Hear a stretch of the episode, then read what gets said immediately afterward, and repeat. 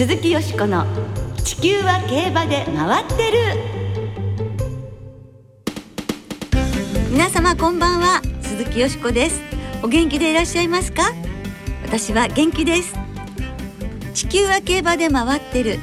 この番組では週末の重賞レースの展望や競馬界のさまざまな情報をたっぷりお届けしてまいります。最後までよろしくお付き合いください。今日ご一緒してくださるのは大関俊アナウンサーです。はいよろしくお願いします。大関です。はいよろしくお願いいたします。いや本当に暑い日が続いておりますが今日は実は祝日スポーツの日。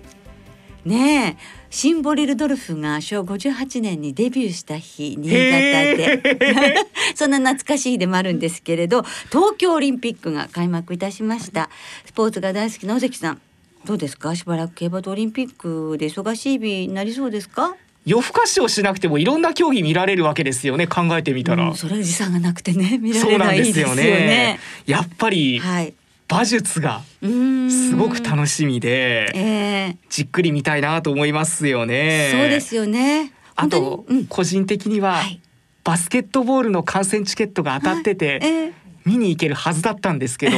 まあ無観客になってしまいというところで、はい、もうこうなったらもういっぱい見たいですね。テレビで。テレビでね、本当テレビで応援ということですね。はい、まあ始まりましたのでね、なんとかね無事に最後まで開催できますようにということを本当に祈っております。そして私もですねやはり中でも人間以外の動物が出場する唯一の競技であります、はい、人馬一体で勝利を目指すとねまあコマーシャルでも言ってますけども馬術競技特にね楽しみですよね。その馬術競技を JRA は東京オリンピック・パラリンピック大会の期間中馬運車の提供獣医師の派遣などを通じてサポートしていますはい東京2020オリンピック馬術競技はあさって25日から始まり馬場馬術、総合馬術、総合馬術の順に8月7日まで行われます。馬術競技の模様はダイジェストと生中継を交えてグリーンチャンネルで無料放送されます。はい。ぜひグリーンチャンネルでご覧ください。この後は7月12日13日に開催されましたセレクトセール2021の注目馬。今週は2日目の搭載セッションを中心に POG 大魔王丹下秀夫さんにお伺いいたします。どうぞお楽しみに。鈴木よしこの地球は競馬で回ってる。この番組は JRA 日本中央競馬会の提供でお送りします。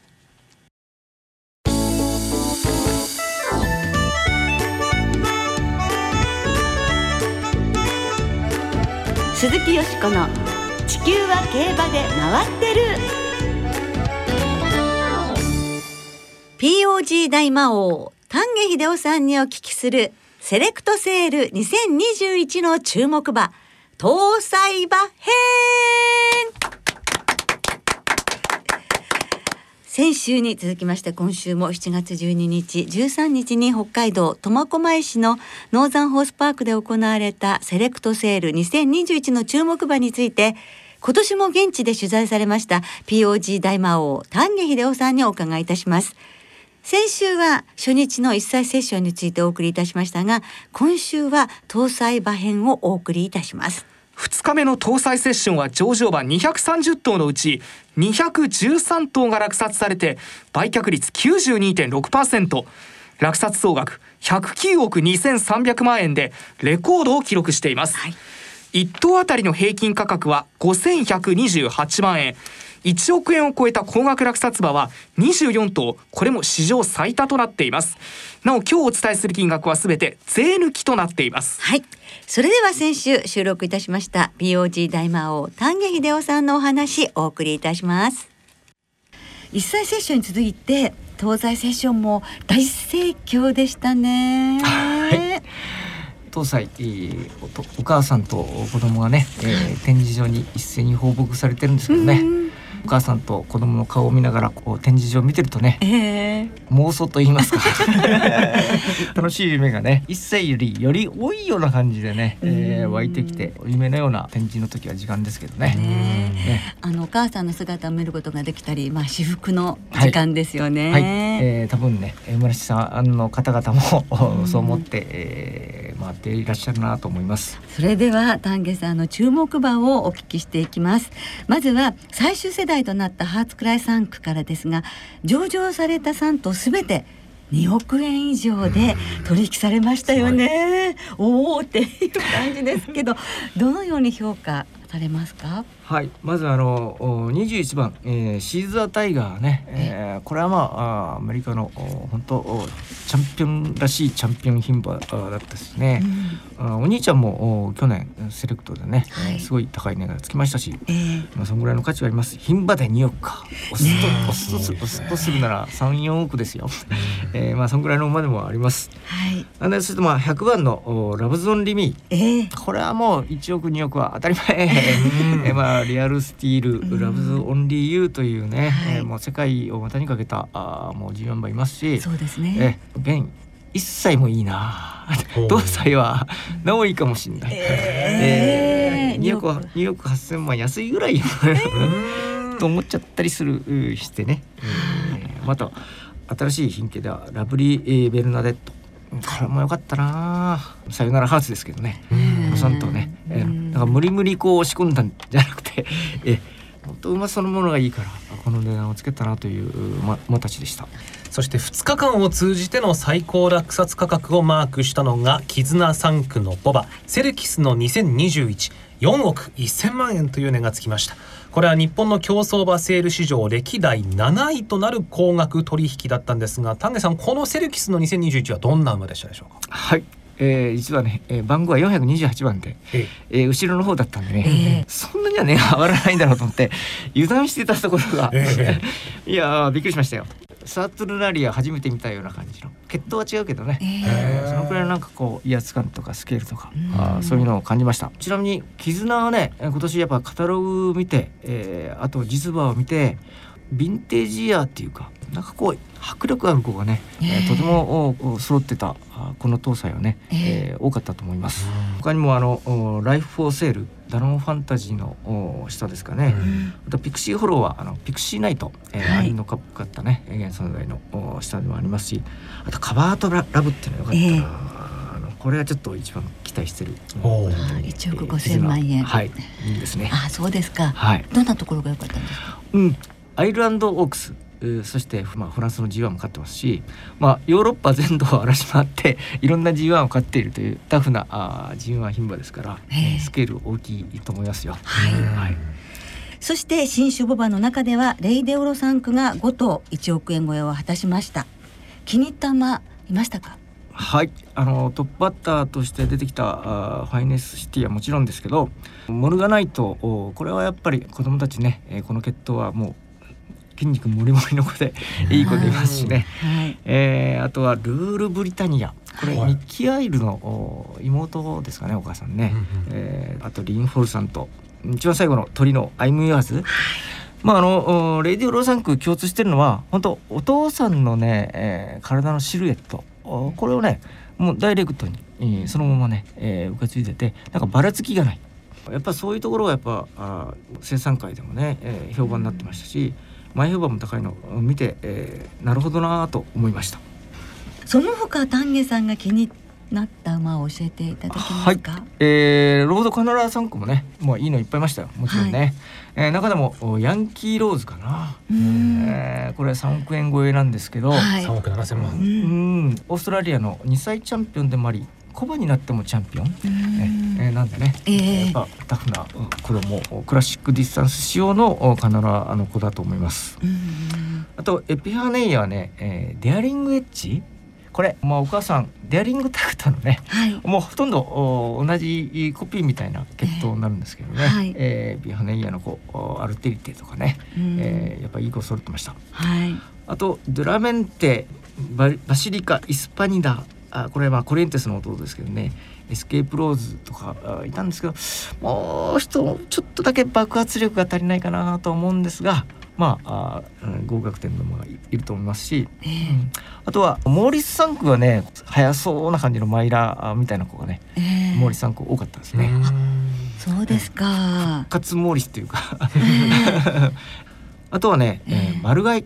はい。うん、ディープなきやつはね別にいろんな選択肢があるわけですから、うんえーあのー外国馬をねあのもう一回見直すという手もあると思います。はい。プランケルコールバックあ これはまあ、あー禁止にケンタッキーダイビーがいるしね、はい。あとアメリカンファラオ、ええこれもいいと思いますよ。そうでしたね。えースイッチングタイムっていうのもね、はいえーまあ、祖母は重賞ね確かねに20連対ぐらいしてるんですよね。すごいすげえと とあとジャスティファイ、はい。えーはカルドンアロカルドンアロードかな。これ BC ジュベナイルフィリーズううかな。2歳チャンピオンなんでね。うん。まあこの辺のアメリカ系の馬ですけどね、はい。日本にもしえー芝を走るようだったら、えー。一気にこうポストディープどころか、うん。えー他の日本の芝は追い越しちゃう可能性もあるし、個人的にはアメリカンファローでね、はい。えー一頭芝走る馬が出たらとんでもないことになっちゃうんじゃないかなと。もう私金持ちだったら、ええアメリカンファローえー10頭ぐらい買い占めに行きます。そういう妄想も広がって ああいいですねお金持ちだったらね。本当にね 楽しい妄想ですねですよね。さあそれではここで2日目のセール終了後に行われました日本競走馬協会会長代行を務める社大ファーム吉田照也代表のインタビューをお聞きいただきますご存知のようにあのキングカメハメはいないし、まあ、ディープインパクトは何何とか言いましたけど私の、まあ、事前の予想ではね今年は、まあ、総額はちょっと下がるのもやむを得ないというふうに思ってたんですけどサイバーエージェントの藤田さんがね昨日が12頭今日は6頭で18頭25億円ぐらい使っていただいたんですね。結局そこで買えなかった方々はまた次の馬に行くわけで、まあ、そういう押し出し効果っていうんですかねそういうのもあってあとそれからあの購買者登録がねなんか去年は600人台だったの750人近く来てたのかな、まあ、そのそれもまた1割ぐらい増えてるんですよ。結局は新しい人が来るっていうことは全体的にいろんなとこでその人たちが競ってくれることになるんで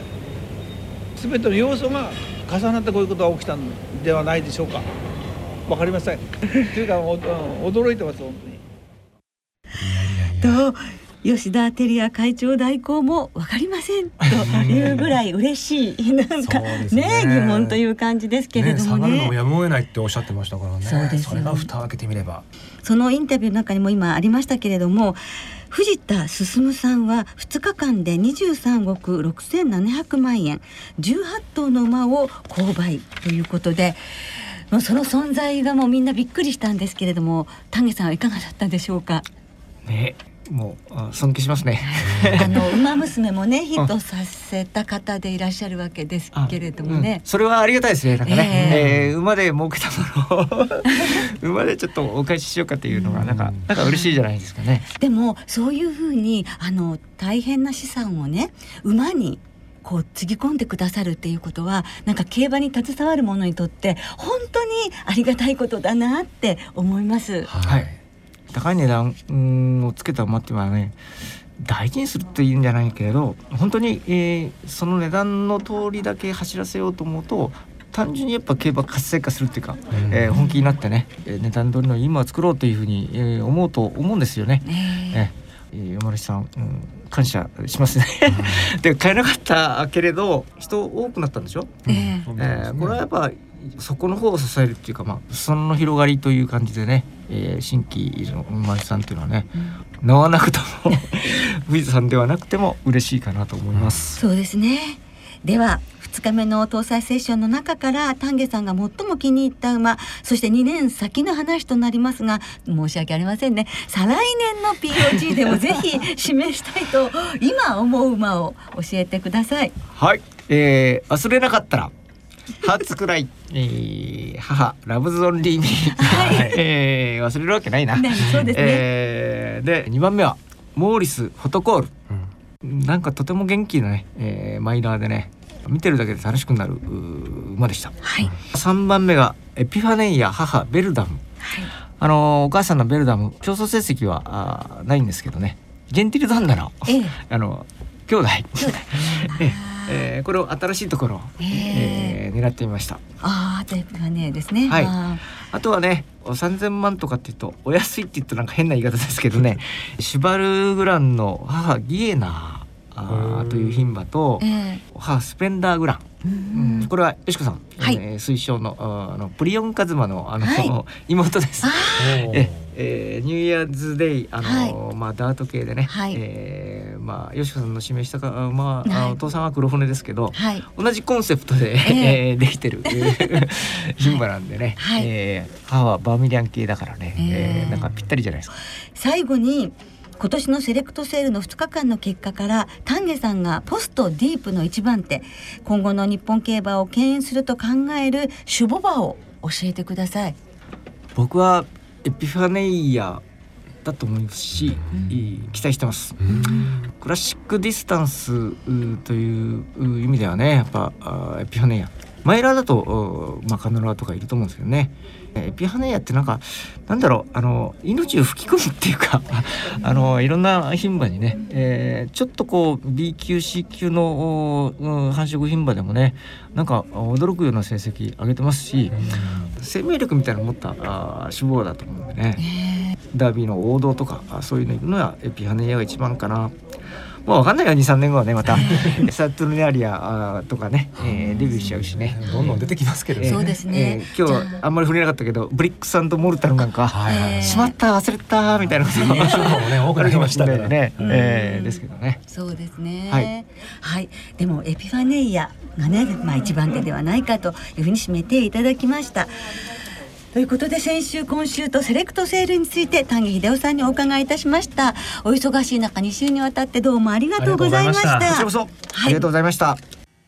はい丹下さんにいろいろとお話をお伺いいたしました。いかがでしたでしょうか？いやーもういろんな想像が膨らむと言いますかね、うん。やっぱりディープインパクトとキングカメハメハがいなくなってこう、はい。次にどの馬が出てくるんだろうというところでね、えあーなんか楽しみだなっていう気がしますよね。そうですねシルバーステートの子供が2億円超えたりだとかいうこともありましたし、ええやっぱりええみんなが今探してるんだろうなっていうのが伝わってくるようなセレクトセールでしたけれどもね。そうでしたね。えー、とにかく今回取引された馬たちの来年再来年を本当に楽しみにしたいと思いますね。はいこの後開催されるセールも注目されるのですが来週火曜日に新日高町で行われるセレクションセールに大関さんはいらっしゃるんですよね。はい、あのここ何年かあのグリーンチャンネルの中継の司会という担当をちょっとさせていただいてまして、ええ今年も行くんですけれども、ええあの高く売れた馬の生産者の方にインタビューをするっていう仕事があるんですね。ええやっぱりあの牧場の皆さんも高く売れるっていうことが本当に嬉しいらしいので、はいい、つもこうインタビューさせていただくためにほっこりした気分になるんですけれども、えーまあ今年もいい流れでたくさん売れてそういうシーンがいっぱい見られたらいいなって思いますけれどもね。ね本当たくさん笑顔を見られるといいですね。気をつけていってらしてください。はい、頑張って仕事していきます。以上2週にわたりセレクトセール2021についてお送りいたしました鈴木よしこの地球は競馬で回ってる。ここからは週末に行われる重賞を展望していきましょう。今週は日曜日に新潟でアイビスサマーダッシュが行われます。今週末の重賞はこの一レースです。はい。直線 1000m の G3 アイビスサマーダッシュを展望していきましょう、はい。サマースプリントシリーズの第3戦となっています。今年は17頭。金曜日正午の時点で新潟の天候晴れ芝ダートとも量金曜10時の段階でクッション値9.3含水率ゴール前で13.54コーナーで14.1量としては含水率ちょっと高い方ということなんだそうですね。はい。日曜日は晴れ時々曇りの予報。週末もいい天気でどうやら暑くなりそうということですね。ですね、えー直線競馬に実績のある馬はもちろんいますし、三歳馬も今年は結構出てきましたけれど、ね。よしこさんはどう狙いますか今年は？はい。私はオールアットワンスに注目していて3歳牝馬あの斤量51キロというふうにあ軽い斤量なので、えーそしてアウステークス3着ということなので注目してるんですけれどお父さんがマクフィーで母の父がディープインパクトっていうこのはい。両血、ねこの1,000メートルでどんな走りを見せてるかそこもねとても楽しみにしていますし3歳牝馬って2勝してえー2着2回3着2回とかなり走ってるというね実績もありますのででも馬券なボックスにしたいと思っております。はい。はい、えー、タマモメイトとモントライゼとライオンボスがあ後の3頭でですから6番8番12番14番オールアットワンスは外側枠に入ったので、はい。そこもいいと思いますね、えーこの4頭のボックスで生まれんです。そして藤田七子騎手のセピアノーツ15番の副賞を買ってみたいと思います。はい、はい。大関さんはいかがですか？オールアットワンスの隣にいる13番ビリーバー、おおはい。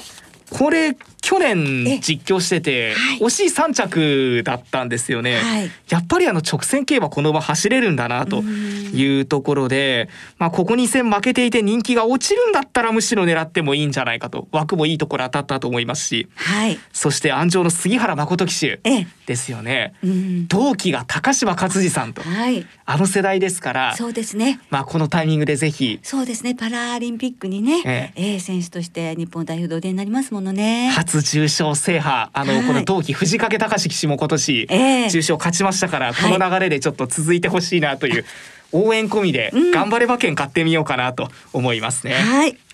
ではミスリスターの皆さんからいただいた予想もご紹介しましょう。ゾウタンさんアイビスサマーダッシュ枠順不問で走れそうなライオンボスを素直に軸にしますと。はい、武田真美子さんアイビスサマーダッシュ一昨年勝っていて去年2着のライオンボスを本命にします、しっかり自力を見せると予想します、まあ確かに強い馬ですからもうもちろんねね実績ではね抜けてますからね、はい、一撃さんも期待しているのがライオンボス関東馬ですが私が推している鮫島勝馬騎手がずっと乗っているという点も好感が持てます。去年2着のリベンジを果たして2年ぶりの勝利楽しみにしていますと。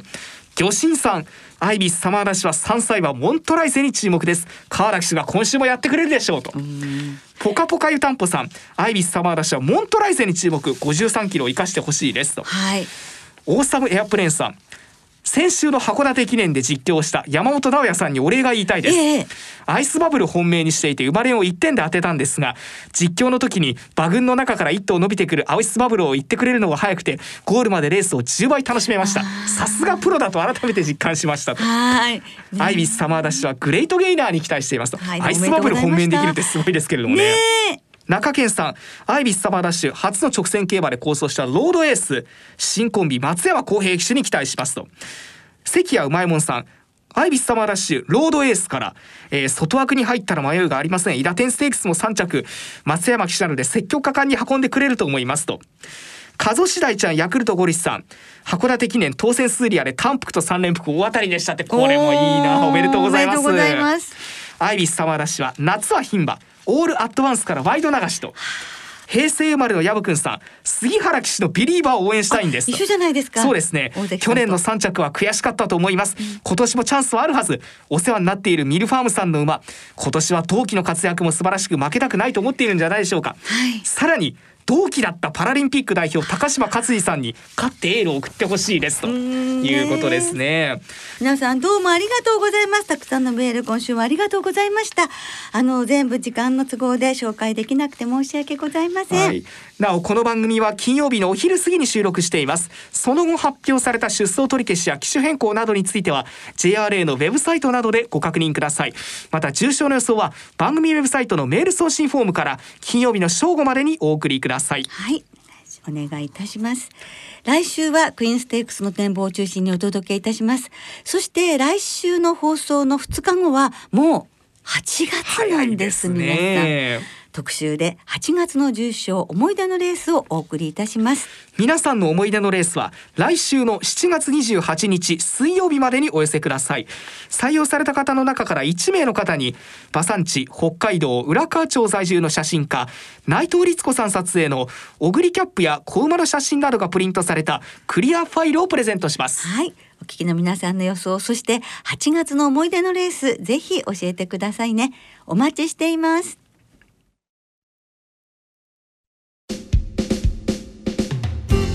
今日もそろそろお別れの時間となりました。今週末は開幕週を迎える新潟そして函館2つの競馬場でレースが行われますはい、今週の2歳戦は2つの競馬場で6つの新馬戦と5つの未勝利戦が行われます。その2歳戦全11レースは単勝がお得です JRA の2歳戦全場全レースの単勝を対象に通常の払い戻し金に売上の5%相当額が上乗せされ払い戻しされますよしこさん今週注目されている馬はいますか？もちろん今日ご登場いただきました丹下さんの今年の POG での一押しのボバ。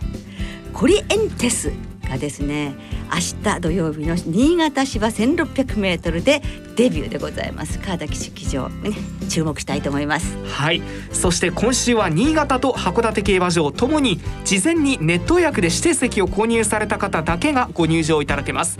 またパークウィンズウィンズエクセルは事業所ごとに営業日時発売レース等を制限して営業します。詳しくは JRA のウェブサイトなどでご確認ください。よろしくお願いいたします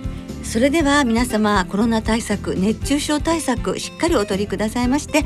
週末の競馬存分にお楽しみください。お相手は鈴木よしこと。大関俊でした。また来週元気にお耳にかかりましょう。鈴木よしこの地球は競馬で回ってる。この番組は JRA 日本中央競馬会の提供でお送りしました。